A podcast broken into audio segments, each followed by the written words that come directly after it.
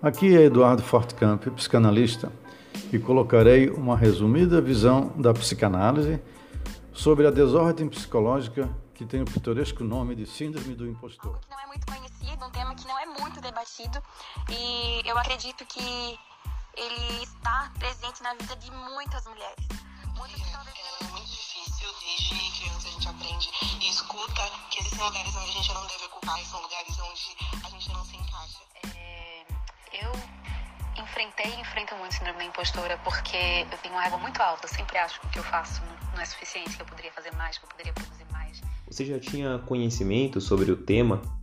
Já ouviu falar em síndrome da impostora em algum outro lugar?